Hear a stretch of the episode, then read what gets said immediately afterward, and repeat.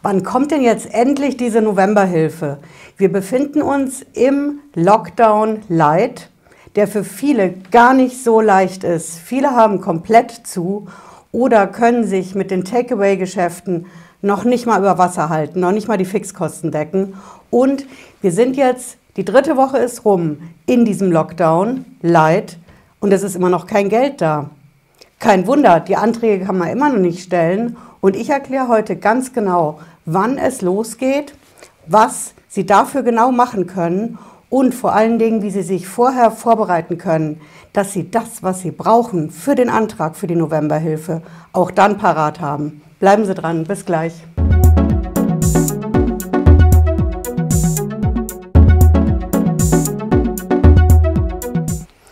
Bin Patricia Lederer, ich bin Rechtsanwältin in der Frankfurter Steuerrechtskanzlei Lederer Law.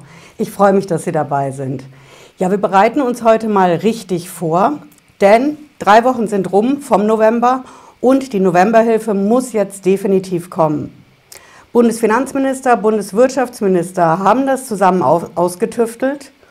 Und wir schauen uns heute mal ganz genau an, wann es denn kommt, denn wie es geht. Ich habe dazu ein Video gemacht.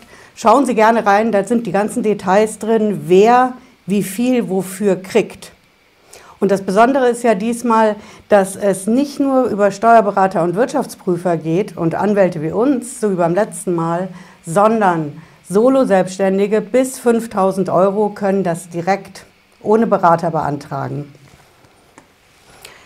Ja, und diesmal sind die Voraussetzungen natürlich auch ein bisschen leichter, gerade weil eben die Anträge auch ohne Berater gestellt werden können. Und ich habe mal mitgebracht, was denn jetzt genau los ist.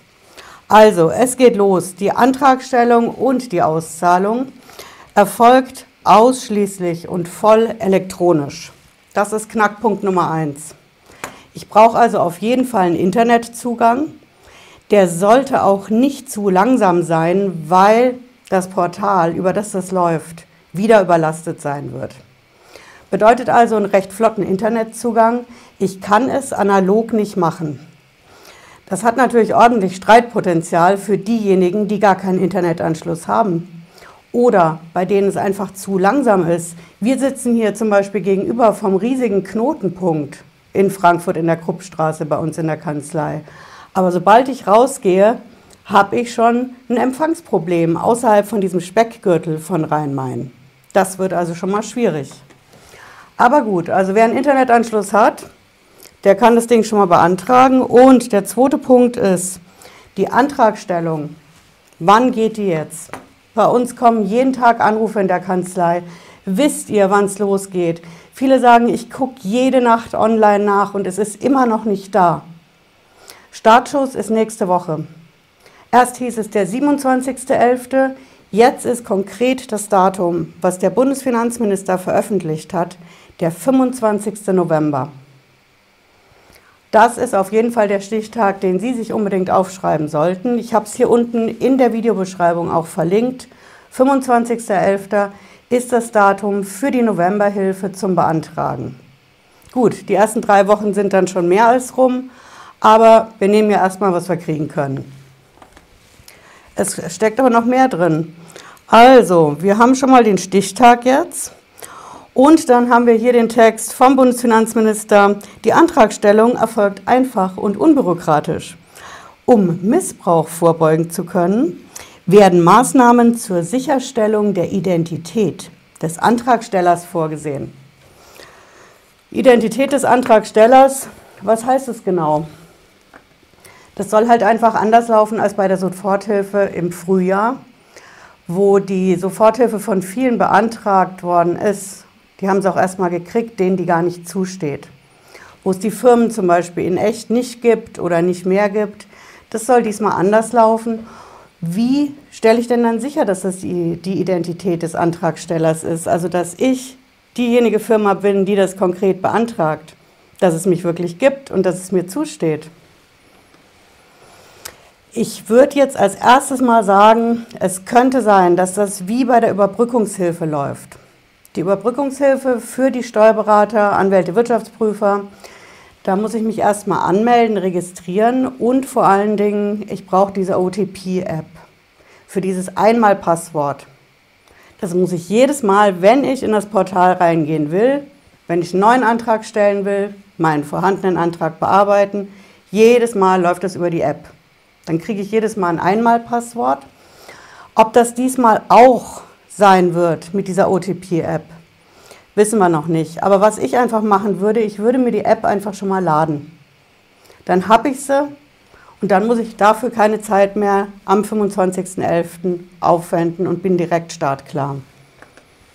Und es geht noch weiter. Wir schauen uns das mal ganz genau an, wie das nun aussieht auf der Internetseite. Ne?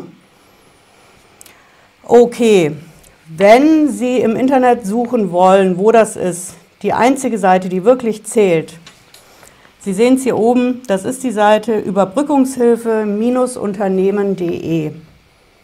Keine Üs, sondern UEs. Ne?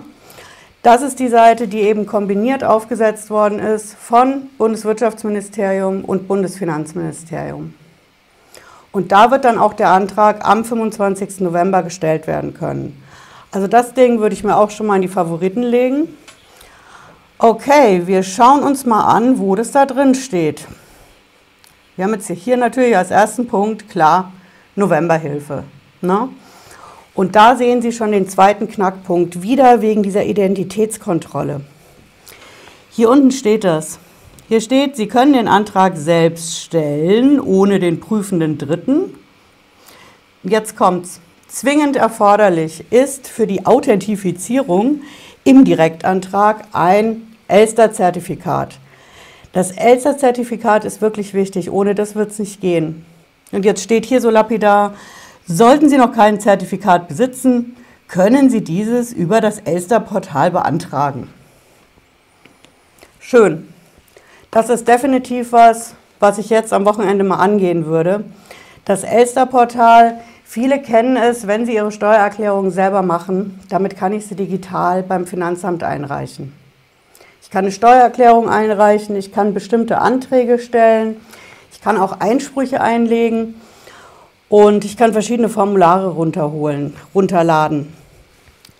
Das Besondere bei diesem Elster ist, dass es nicht einfach eine Software ist oder ein Cloud-Programm, wo ich mich einmal registriere und dann komme ich immer rein mit einem Passwort sondern bei Elster brauche ich ein Zertifikat.